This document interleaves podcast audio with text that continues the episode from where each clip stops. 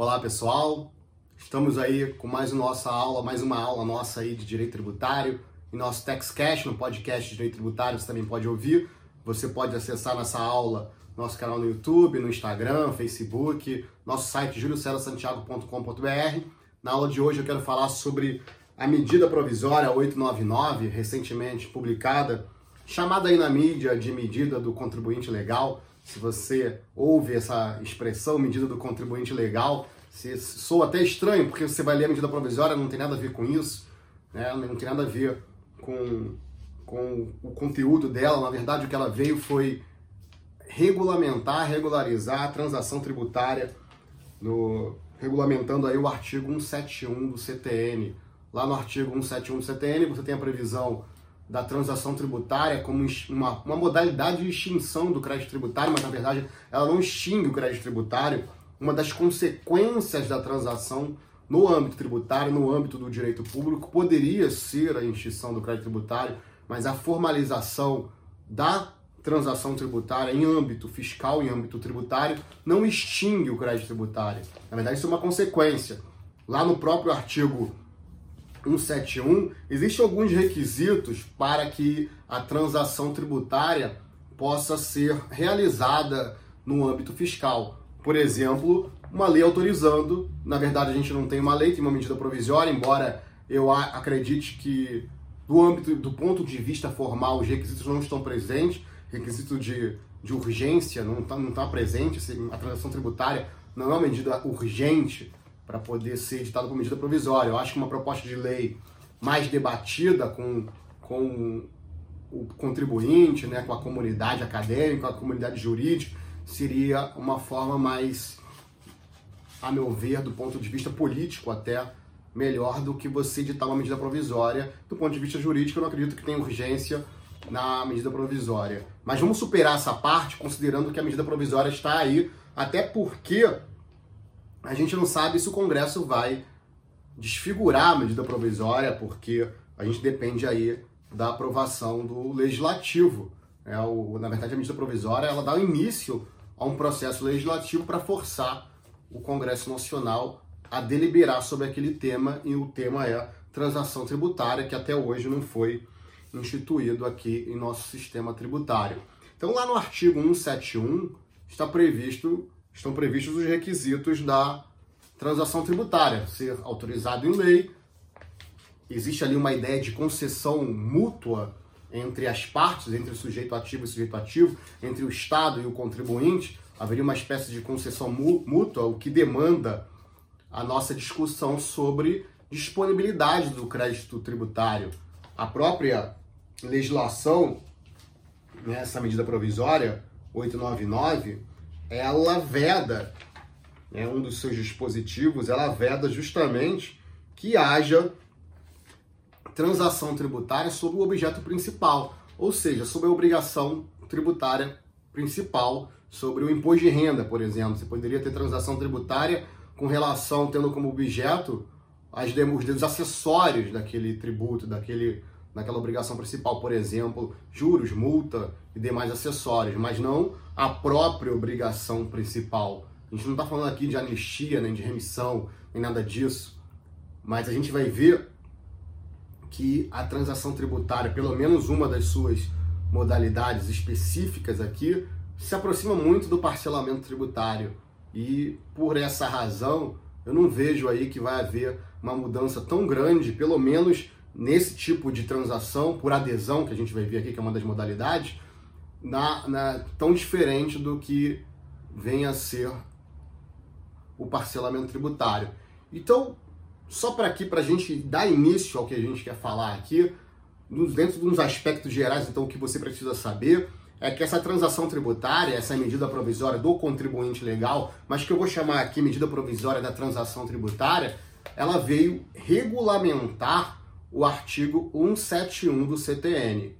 Então, o artigo 171 é que traz lá a previsão de que é possível transação tributária dentro da seara tributária. E lá no artigo 171 você vai ter esses requisitos, né?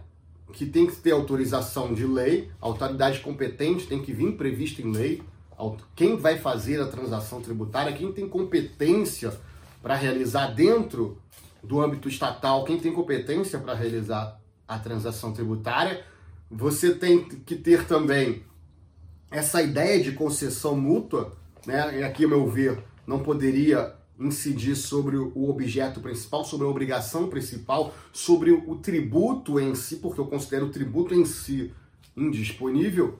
A própria norma fala que não vai poder ver, ter sobre transação sobre esta obrigação principal. E você tem que ter um efeito aí que é o fim do litígio. Então a transação pressupõe um litígio. Se não tiver litígio, não tem por que ter transação tributária. Então, outra característica aí, ou requisito, como você preferir chamar, é que tem que ter um litígio envolvendo aquelas partes que vão transacionar. E um quarto elemento aí, requisito, característica, que a gente pode mencionar é o efeito, a consequência de haver a extinção do crédito tributário. Mas essa consequência não precisa ser imediata. A transação tributária, ela, ela possibilita a extinção do crédito tributário. Um dos efeitos é esse. Não é igual o pagamento, que extingue o crédito tributário ali imediatamente. Você pagou, extinguiu o crédito tributário. Não é também igual o parcelamento tributário, que tem um dos efeitos a suspensão da exigibilidade do crédito tributário. A transação, ela mira, ela foca na extinção do crédito tributário, ainda que isso não seja imediatamente extinto, mas o litígio que envolveu aquela, aquela discussão tem que ser extinto. Por exemplo, um processo de execução fiscal ou um processo de, de uma ação anulatória de débito fiscal, uma ação um embargo à execução fiscal. Então aquele litígio tem que ser extinto. Se ele não for extinto, tem algo errado aí. E isso seria uma exceção. Então, esses são dentro aí dos requisitos da transação tributária. A transação tributária, e a norma prevê, a medida provisória atrás, três modalidades de transação, mas eu estou considerando aqui apenas duas modalidades, sendo que eu vou falar apenas de uma modalidade. Por que isso? Porque o contexto da transação tributária envolve, a meu ver, assim, o contexto que originou a transação tributária foi justamente o congestionamento do judiciário. O judiciário está congestionado e ele não consegue mais prestar dentro da seara tributária uma jurisdição séria por conta do congestionamento de execuções fiscais. Existem muitas execuções fiscais a Procuradoria da Fazenda Nacional está buscando meios paralelos à judicialização para poder fazer a cobrança do crédito tributário. Por exemplo, o protesto é um exemplo disso. O regime diferenciado de cobrança de crédito da portaria 396 é outro exemplo disso. Então, meios para desafogar o judiciário, a Procuradoria vem buscando por conta das últimas alterações é, internas aí de legislação de portaria, por meio de portarias. Então, esse para mim é um contexto né, da, da, da transação tributária. Ela surge nesse contexto de congestionamento. Então, ao meu ver, das, das modalidades, isso você vai ver lá no artigo 2 da medida provisória, ele traz três modalidades incidido aí em determinados âmbitos espaciais e relacionado a determinados limites de valor. Então você tem uma primeira modalidade de transação em cima da cobrança da dívida ativa, e a meu ver, envolve mais execução fiscal. Você tem é, uma transação, uma modalidade de transação que envolve o contencioso judicial ou administrativa, seria a segunda modalidade. Então, você tem uma primeira modalidade, que é a transação envolvendo a cobrança da dívida ativa. Você tem uma transação tributária envolvendo o contencioso judicial ou administrativo, seria a segunda modalidade. E você tem uma terceira modalidade aqui, que ele chama, a, porta, a medida provisória chama de contencioso administrativo tributário de baixo valor, que seria da competência para firmar da Secretaria da Receita Federal. E aqui, a meu ver, aqui já não haveria aí um litígio propriamente dito, naquilo que a gente entende de contencioso tributário, administrativo ou judicial. Haveria uma investigação da Receita, provavelmente, envolvendo aquele valor, uma autuação que ainda não se tornou, de repente, um litígio, um auto de infração de contribuinte nem sequer quis litigar, mas de repente quis aderir a uma proposta de transação. E aqui, a meu ver, é o que eu, numa reflexão preliminar, é que eu acho que não estaria, não estaria muito caracterizado como transação e estaria muito próximo de um parcelamento tributário, onde haveria uma adesão do contribuinte àquela forma de pagamento do tributo. Por exemplo, como aconteceu no passado com o Refis, o contribuinte ia lá e aderir àquela possibilidade de pagar com alguns benefícios ao, ao determinado, ao determinado prazo, né? de acordo aí com o prazo. Então, dentro dessas modalidades, dentro dessas modalidades, que aí eu vou resumir a duas, que é a modalidade que envolve uma transação em cima da cobrança da dívida ativa, quando o débito já está inscrito em dívida ativa pela Procuradoria da Fazenda Nacional, né? ele está falando de cobrança em dívida ativa de débitos inscritos, e também uma outra modalidade que é relacionada ao contencioso tributário. Eu não vou tratar dessa do contencioso tributário, que eu acho que ela, ela trata de uma questão de transação por adesão somente. Se você for ler a, a medida provisória, você vai verificar que somente a cobrança da dívida ativa é que comporta uma proposta de transação a partir do próprio contribuinte propondo. Então eu acho que isso é que teria a ver aí com concessão mútuas, quando o próprio contribuinte pode propor algo e não só o Estado propondo. Nas outras, na transação por adesão, para mim aquilo se aproxima muito do parcelamento, embora não seja utilizada, utilizado o termo parcelamento. Então vamos falar então da transação na cobrança da dívida ativa. Vamos deixar para um outro momento essa cobrança da transação no contencioso judicial ou administrativo. E na cobrança da transação na dívida ativa, se a gente for lá pegar a medida provisória, a gente vai ver que a competência, né, a atribuição para efetuar essa transação, né, para propor a transação, não é só do Estado. Né? Tanto o contribuinte quanto o procurador-geral da Fazenda, ele pode propor uma transação tributária. Então, a competência para propor a transação de tributária, ela pode ser tanto de iniciativa da Procuradoria-Geral da Fazenda Nacional, e aí eu não vou falar especificamente do Procurador-Geral, porque nas formas por adesão, a gente vai ver que pode haver delegação. Então, a proposta pode ser feita tanto pelo contribuinte quanto pelo, pela procuradoria. E nessa, é lógico que do contribuinte só poderia fazer na proposta por na transação individual. Né? O contribuinte está com um problema lá de execução fiscal e aí resolve propor a transação. Olha, só posso pagar esse, esse valor aqui. E a gente vai ver mais à frente em que situação. Então, o contribuinte, quando ele efetua a proposta de transação, ele tem que assumir alguns compromissos, isso vai estar lá no termo da proposta, para que, caso ele descumpra algum daquele, um daqueles termos, a rescisão será efetuada por conta do descumprimento do compromisso pelo devedor.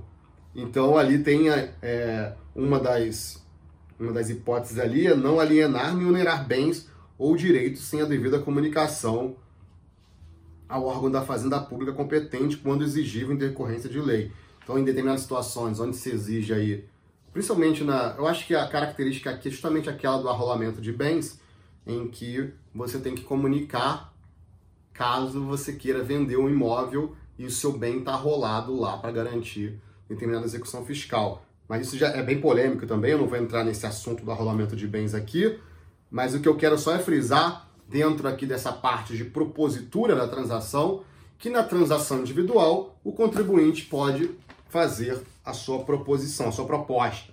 Então, na transação da cobrança da dívida ativa, você pode ter a transação individual do, do contribuinte fazendo e você tem a transação por adesão, que aí para mim se aproxima muito do que é o parcelamento tributário. Então não vou nem entrar nesse, nesse mérito porque se aproxima muito disso. Vamos falar agora do objeto da transação tributária e aí individual por adesão na modalidade de cobrança de dívida ativa. O objeto, está lá no artigo 5 diz créditos inscritos em dívida ativa da União, a exclusivo critério da autoridade fazendária, então aqui tem uma, um pouco de discricionariedade, da, uma questão também de conveniência, oportunidade de querer ou não fazer a transação, e que sejam aí classificados como irrecuperáveis ou de difícil recuperação, desde que não existam indícios de esvaziamento patrimonial, ou seja, desde que não tenha aí algum tipo de fraude, se, se apenas o contribuinte não efetuou o pagamento por conta da diminuição da sua capacidade de pagamento, ou seja, ele não tem condições mesmo, e aí esse crédito tributário tem que ser classificado como irrecuperável ou de difícil recuperação, ele pode ser objeto de transação na cobrança da dívida ativa, desses créditos inscritos em dívida ativa. E aqui é importante conhecer a portaria 293 de 2017, que lá que consta essa classificação de créditos tributários irrecuperáveis, de difícil recuperação, ou seja, há uma gradação lá, eu já falei isso na aula que a gente conversou sobre portaria portaria 396, quando a gente falou da portaria 396, eu cheguei a mencionar sobre essa portaria 293 que fala dessa classificação de crédito do rating, né? com a portaria 396, houve aí uma, um arquivamento geral de execuções fiscais abaixo de um milhão e também de execuções é, fiscais classificadas como irrecuperáveis ou de difícil recuperação. Então essa transação na cobrança da dívida ativa, ela visa justamente pegar essas execuções fiscais e dar um fim nelas por meio de transação, caso o contribuinte tenha interesse em aderir em eventual transação por adesão, que aí, como eu falei, vai se aproximar muito do parcelamento tributário, ou fazer algum tipo de proposta para encerrar aquele litígio. Existem aí proibições, né, não só é, com relação a débitos que não, se, não estejam dentro dessa classificação de recuperáveis ou de difícil recuperação, mas existe aí uma proibição de transação com relação ao montante principal do crédito inscrito, justamente o que eu falei. Aqui está escrito redução do montante principal, mas eu acredito que a, expressão deveria ser da obrigação principal, né, daquele, daquele tributo que foi inscrito, do imposto de renda, do IPI, da PIS, do valor principal, não dos acessórios. Porque quando não há cobrança do débito no prazo, incide um, uma quantidade de acessórios, juros, taxa Selic, que faz com que o débito aumente bastante. Então a transação seria nessa possibilidade aí de diminuir um pouco essa, esse valor. Então a medida provisória veda que se transacione com relação ao montante principal. Também não pode fazer transação com relação a débito de FGTS, até porque o FGTS é um débito que pertence ao trabalhador. Não pode haver transação em débitos que não estão inscritos em dívida ativa da União, nessa modalidade, transação sob dívida ativa, na cobrança da dívida ativa. Por quê? Justamente porque não está inscrito dívida ativa, então não tem por que fazer transação utilizando essa modalidade, ou seja, fazendo uma proposta individual, se o débito não está nem inscrito. Então, se não está inscrito, não pode fazer proposta individual, porque as outras modalidades, ou a outra modalidade que eu não vou comentar aqui, mas que é a do contencioso judicial ou administrativo para pôr fim àquele litígio quando há uma discussão relevante envolvendo determinado tema, ali não há necessidade de débito inscrito de dívida ativa, mas também não há a previsão de que se possa fazer uma proposta individual. Só, só tem lá a previsão de transação por adesão e da competência do ministro de Estado da Economia, que não é o caso aqui, onde a competência para fazer a proposta é tanto do, por iniciativa do devedor quanto do Procurador-Geral da Fazenda Nacional. Existem alguns limites para que a transação possa ser feita. Por exemplo, você, ah, não pode haver transação que supere o prazo de 84 meses, ou seja, 7 anos. Eu acho muito um prazo de 7 anos para terminar um litígio. Você está eternizando o litígio. Eu acho um prazo exagerado para transação de 7 anos quando que a gente tem parcelamentos simplificados, onde o contribuinte pode efetuar o parcelamento com um prazo de 60 meses, por exemplo. Então eu acho que 84 meses ficou um prazo exagerado, mas está previsto aqui na norma 84 meses a partir da formalização da transação, a partir do momento em que há assinatura do termo de transação, então ele tem 84 meses para, por fim, para extinguir o crédito tributário e aqui vai ficar como um parcelamento. Né? Em 84 meses você fazer o quê? Pagar uma parcela para tentar extinguir o crédito tributário. Tem também aqui outro limite, então não só o limite de tempo, mas o limite de percentual de redução, que é de até 50%. Então, existe aqui um, dois tipos de limite, na verdade. Para empresas pequenas, né, pessoa física, é, microempresa e, e empresa de pequeno porte, essas três categorias, pessoa física, empresa de pequeno porte e microempresa, o prazo é mais alargado, então são de 100 meses. Tem 100 meses para efetuar o pagamento. E uma redução de até 70%. Para os demais, o prazo é de 84 meses, com uma redução de até 50%. Então favoreceu mais a microempresa, as pessoas físicas e as empresas de pequeno porte, até porque a Constituição prevê é, uma proteção maior para a empresa de pequeno porte e para a microempresa. Aqui uma, uma, uma questão relevante é que a medida provisória prevê expressamente que a transação não, não suspende a exigibilidade do crédito tributário. E aqui a gente precisa fazer um parêntese.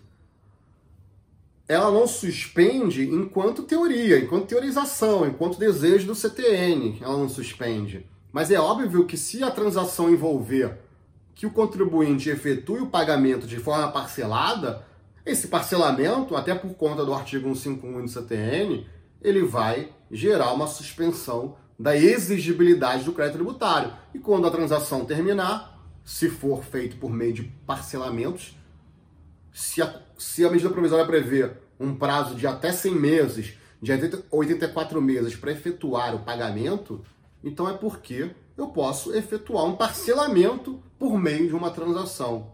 Posso fazer uma proposta de parcelamento para o procurador da Fazenda numa execução fiscal e, se for aceito, por questão de conveniência e oportunidade, questão ainda que ainda vai ser regulamentado pela Procuradoria da Fazenda Nacional, se for aceito, o contribuinte vai ter parcelado o débito por meio de uma transação.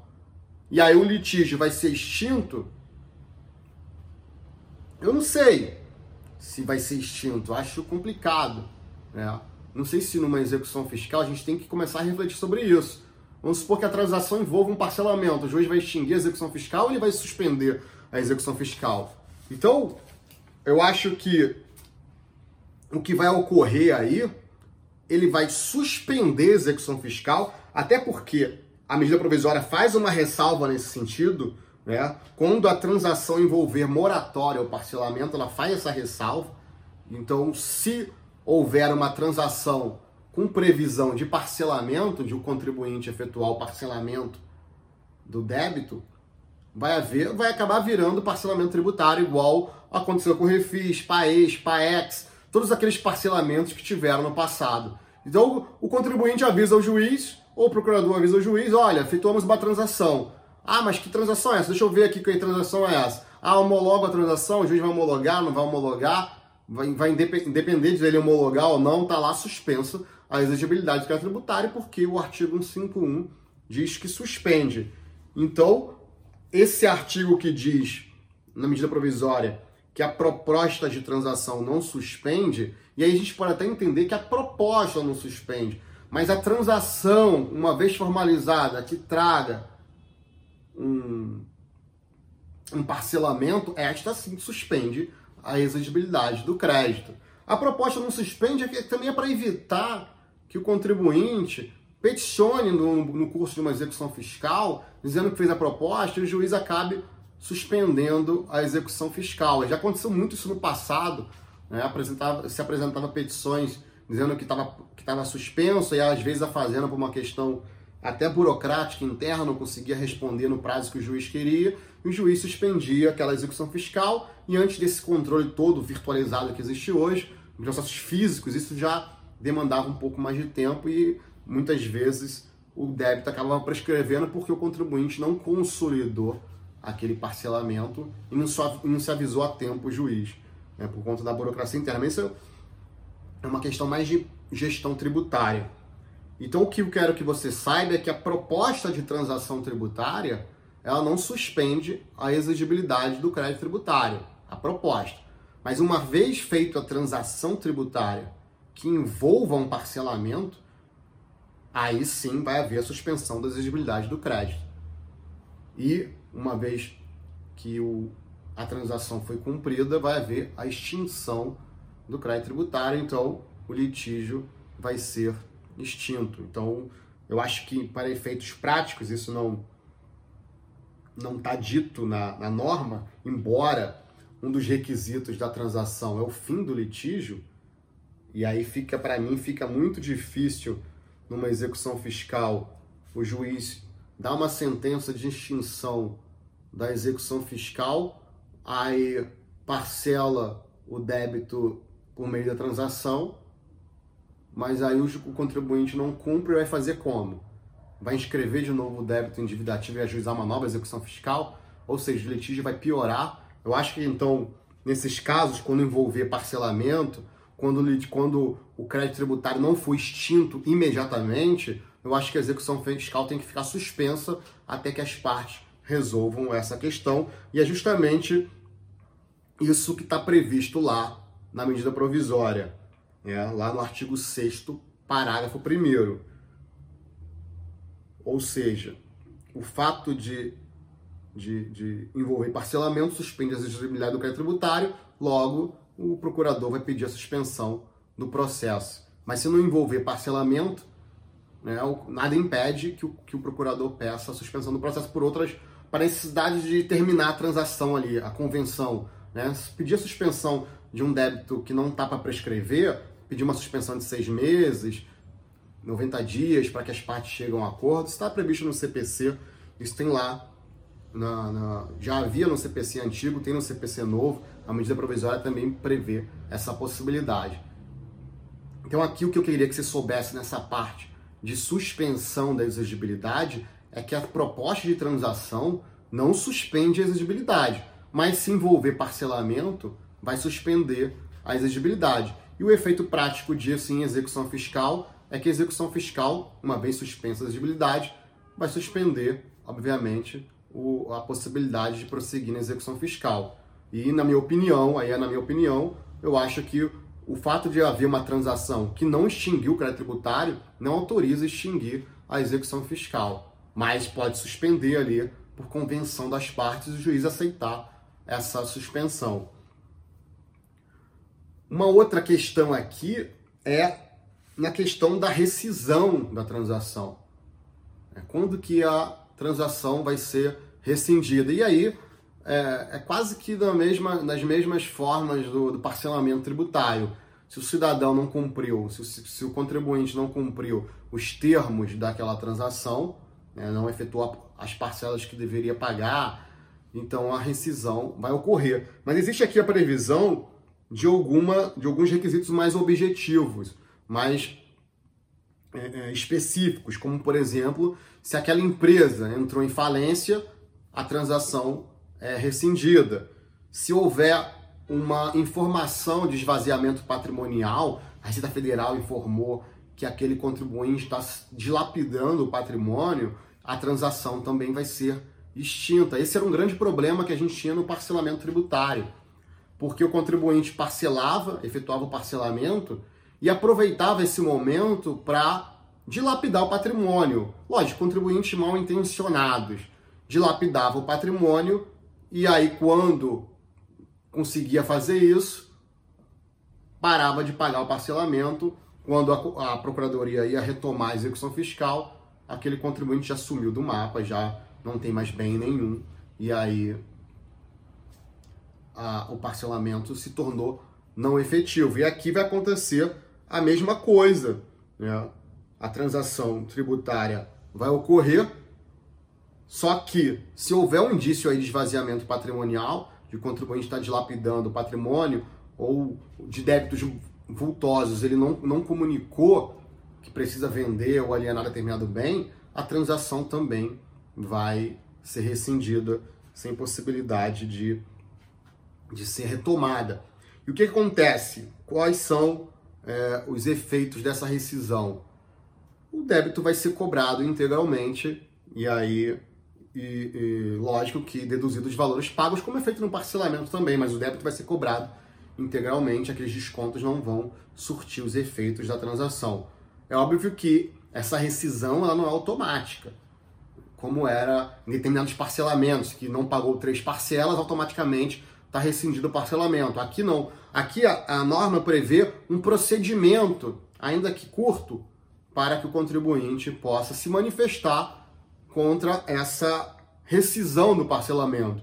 Então o que acontece? Uma vez que ocorreram as hipóteses para rescisão, o contribuinte é notificado e no prazo de 30 dias, ele tem 30 dias para se defender, mas não só isso. Nesse prazo de 30 dias, ele pode regularizar aquela, aquela, aquela pendência. Então, no prazo de 30 dias, a partir do momento que ele é notificado sobre a possibilidade de rescindir a transação, ele pode, no prazo de 30 dias, regularizar ou impugnar, se defender, dizer que não concorda com aquilo. Então, existe aí um mínimo procedimento dentro da transação tributária nessa modalidade de cobrança de dívida ativa. E por fim, o que eu queria dizer é que quem tem a atribuição para formalizar a transação é o Procurador-Geral da Fazenda Nacional. Compete a ele assinar essa proposta de transação. Né? Uma proposta aí. Eu estou pensando mais na proposta individual do que na de adesão, que adesão, para mim, virou parcelamento tributário. Vai virar parcelamento as propostas de adesão. Pelo menos nesse da cobrança de dívida ativa que envolve execução fiscal. Mas a lei prevê que pode aí haver delegação. Então, o que vai acontecer? O procurador-geral não tem como assinar todas as transações que forem aparecer pelo país. Então, vai haver delegação para as unidades locais, para os chefes das unidades locais e que dirá também subdelegação. Os chefes vão subdelegar, de repente, numa divisão como a divisão de assuntos fiscais do Rio de Janeiro, que é uma divisão grande, onde pode ser que aconteçam várias propostas e para que aquilo não fique parado, pode ser que haja uma subdelegação para o procurador que estiver de frente ali no processo, lógico, com base em determinadas cautelas que serão ainda regulamentadas pela Procuradoria. Então, eu acho que, por enquanto, é isso que eu queria falar. Né? Eu queria só dar esse panorama geral, falar sobre é, as modalidades né, que existem. Eu só falei da transação na cobrança da dívida ativa, que ela pode ser por adesão ou individual. Para mim, a adesão vai acabar virando parcelamento. Acho que a individual é que é mais interessante, que é algo que ainda não aconteceu no, no sistema tributário brasileiro e que pode ser mais interessante para encerrar litígios. A gente falou aí da competência do objeto, de transação vedada, dos limites, da possibilidade de suspensão da exigibilidade do crédito tributário ou não, dependendo se houver parcelamento ou não envolvido, das hipóteses de rescisão da formalização, que a competência é da Procurador-Geral, mas que ele pode delegar ou subdelegar. Por enquanto é isso. Eu vou, na próxima aula, a gente vamos ver se a gente fala sobre transação da outra modalidade, que é do contencioso, que aí envolve outro tipo de reflexão. E a gente se vê aí na próxima aula. Não esquece de deixar seu comentário, sua dúvida, caso você tenha. Estiver ouvindo o podcast, saiba que você pode também assistir nos canais do YouTube, nas redes sociais e é muito fácil me encontrar aí nas redes sociais. Forte abraço, a gente se vê aí na próxima aula.